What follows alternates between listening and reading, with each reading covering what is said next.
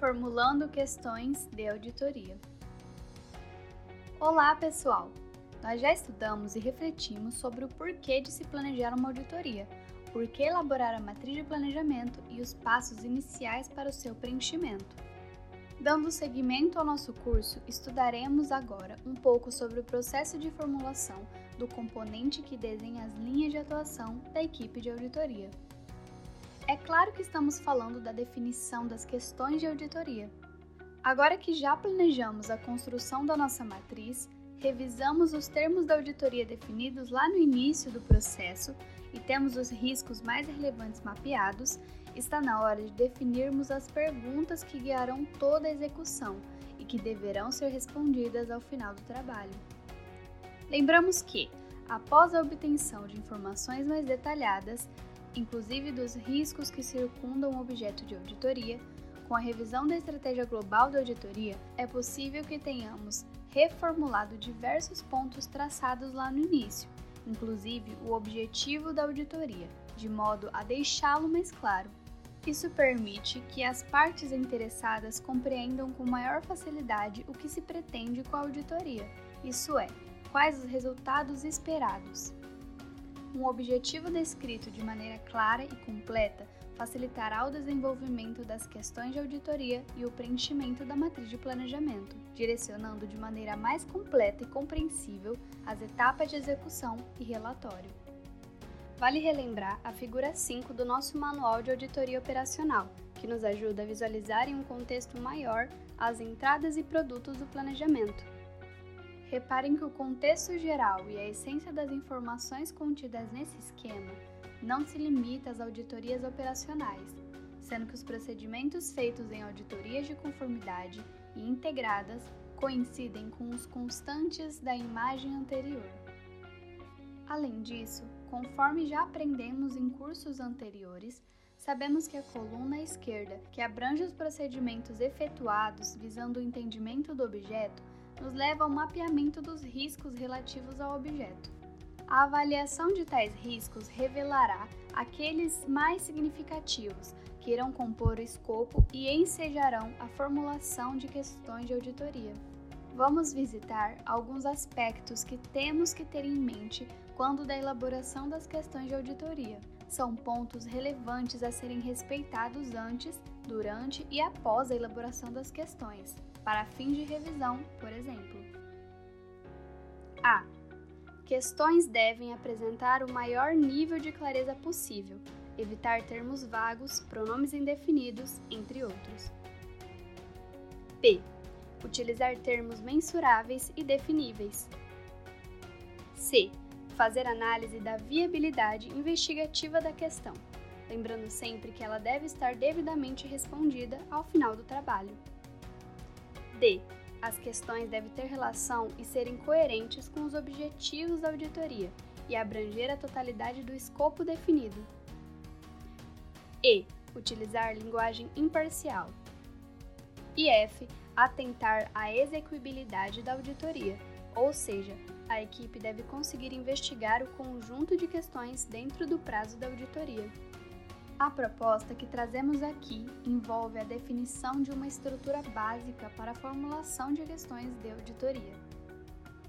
Esse curso, no entanto, não tem abordagem específica para cada tipo de auditoria. O modelo aqui proposto serve como referência para a utilização em auditorias de conformidade e operacionais, podendo ser adaptado diante do caso concreto, caso a equipe de auditoria entenda ser necessário. Assim, o importante é ter em mente esses fatores na hora da construção das questões, pois facilitará a verificação da pertinência de cada uma delas.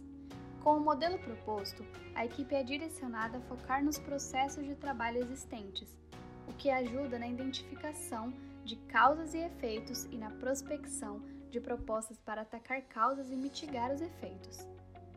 Construção lógica da questão. Considerando o que já estudamos lá atrás, o entendimento do objeto servirá de base para a formulação das questões. Quando fazemos o entendimento do objeto, verificamos os principais processos de trabalho relacionados às atividades do auditado.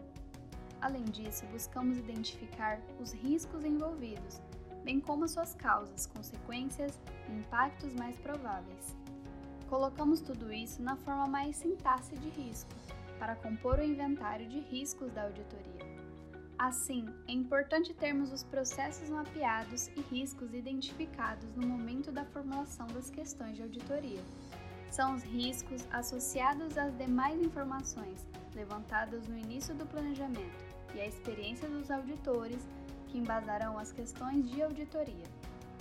Propomos aqui que as questões de auditoria sigam o seguinte padrão: processo de trabalho, mais tempo, mais local, mais critério.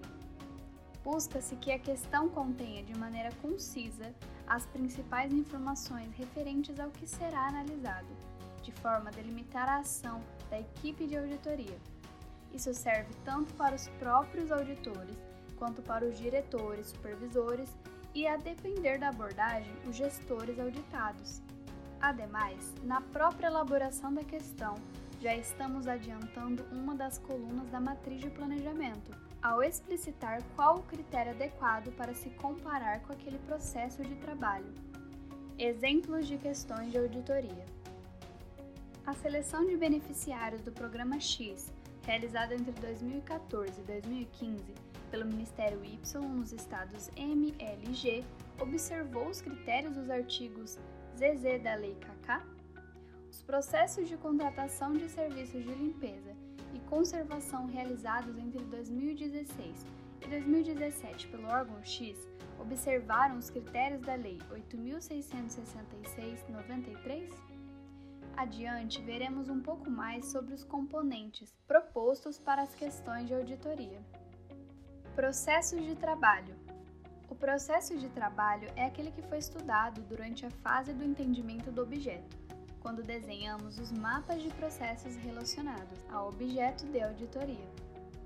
Essa visão sistêmica do objeto, que o divide em processos de trabalho, atividades e responsáveis, facilita o entendimento do objeto pelos auditores e a identificação de riscos, uma das vantagens deste método é justamente a sistematização de informações como ferramenta de elaboração das questões de auditoria. Foi por isso que buscamos identificar os processos de trabalho e os respectivos responsáveis desde a elaboração do inventário de risco, em etapas anteriores do processo de auditoria. Exemplos de processos de trabalho: processo de contratação X, a seleção de beneficiários da política Y. Definição do tempo local. É importante fazer constar, desde a questão de auditoria, qual o período a ser analisado, bem como a delimitação do local do objeto de auditoria, deixando claro a todas as partes interessadas a abrangência da análise feita e da resposta esperada da questão de auditoria. É comum também acrescentar a essa seção o jurisdicionado responsável pelo processo de trabalho indicado anteriormente. Critério: O critério será a referência a ser comparada com a situação encontrada, permitindo, após verificação do nível de aderência, concluir se o objeto ocorre da forma desejada. A inserção do critério já na questão de auditoria facilita a compreensão por todos os interessados e norteia o preenchimento de parte da matriz de planejamento. Quais são mesmo os requisitos dos critérios de auditoria? Vimos em cursos anteriores que um critério deve ser 1. Um, relevante, 2. Confiável, 3. objetivo e 4. compreensível. Essas características parecem ser óbvias se pensarmos apenas nos critérios legais, mas especialmente em auditorias operacionais, é importante fazer essa análise de validade do critério, para que o desenho das evidências a serem coletadas seja feita de maneira satisfatória, de modo que as conclusões da equipe sejam válidas. Agora vejamos um exemplo de uma questão de auditoria baseada no seguinte risco devido à inconsistência na base de dados K e despreparo de servidores, poderá ocorrer falha na verificação das informações de candidatos a beneficiários da política X, que poderá levar à seleção de pessoas que não se enquadram nos critérios das leis Y e Z, impactando no não cumprimento de metas e objetivos da política pública X. Causa: inconsistência na base de dados K e despreparo de servidores. Caso se confirme, fundamentará o encaminhamento da equipe de auditoria. Situação encontrada: falha na verificação das informações de candidatos a beneficiários da política X. Efeito: seleção de pessoas que não se enquadram nos critérios das leis Y e Z. Impacto: não cumprimento de metas e objetivos da política pública X. Questão de auditoria sugerida. O processo de seleção de beneficiários da política X nos estados K, L e M entre os exercícios de 2018 e 2019 observou os requisitos das leis Y e Z? Processo de trabalho: seleção de beneficiários da política X. Local: estados K, L e M. Tempo: exercícios de 2018 e 2019. Critério: leis Y e Z. Lembrando que o risco colocado dessa forma nos ajuda sobremaneira a prever procedimentos e evidências, não só para verificar a situação encontrada, mas também as causas, consequências e impactos. Agora vamos abordar uma dúvida que você provavelmente já teve em alguma auditoria passada. Devo fazer subquestões? A elaboração de subquestões por si só não é obrigatória em auditorias, nem mesmo nas operacionais. Tampouco indicam necessariamente alto nível de qualidade do planejamento da auditoria. Subquestões se mostram como boas ferramentas na hora de organizar a auditoria uma vez que auxiliam no foco relativo a pontos específicos abrangidos em uma questão. Por vezes, o planejamento de auditoria nos leva a objetivos e questões um pouco abrangentes, e nesse contexto, a divisão da questão em subquestões nos ajuda na hora da identificação dos procedimentos e técnicas de auditoria aplicáveis a pontos específicos dentro de cada questão. Isso facilita o preenchimento da matriz e a visualização e cotejo das informações e evidências almejadas com a adequação dos procedimentos de auditoria desenhados. Então, para responder à pergunta de maneira mais direta, subquestões devem ser utilizadas apenas para deixar claro quais os focos de uma pergunta mais abrangente nos interessa responder. O importante é sempre avaliar a pertinência da divisão da questão em subquestões. Isso é, se a estruturação do planejamento em subquestões efetivamente acrescenta clareza e facilidade de compreensão para todas as partes do que se deve ser feito. Ainda, caso a equipe de auditoria entenda por dividir as questões de auditoria em subquestões, é necessário que essas sejam tematicamente relacionadas, complementares, não sobrepostas e coletivamente exaustivas no tratamento da questão geral. Podemos, portanto, enxergar as questões e subquestões organizadas hierarquicamente a partir do objetivo da auditoria, que no fundo é a grande pergunta a ser respondida com o trabalho. Associados às subquestões vêm os procedimentos de auditoria necessários e as fontes de evidências a serem exploradas, como se vê no seguinte esquema: adaptado de Developing the Audit Objectives publicação do Tribunal de Contas Europeu. Quais os limites para o número de subquestões de uma questão?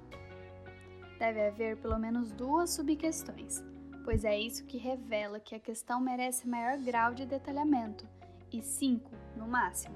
Se surgirem mais de cinco subquestões, recomenda-se rever o desdobramento e agrupamento de subquestões. Por fim, como podemos assegurar que não haja sobreposição entre as subquestões e que elas sejam coletivamente exaustivas, ou seja, que o conjunto de suas respostas possa responder à respectiva questão de auditoria? O Tribunal de Contas Europeu aponta princípios a serem observados para derivar subquestões a partir de uma questão. As subquestões podem ser obtidas seguindo-se ordem, estrutura ou classe. Do que estamos falando? Veja no quadro a seguir. Seguindo as dicas desse SUEI, você conseguirá estruturar bem sua auditoria em questões e subquestões.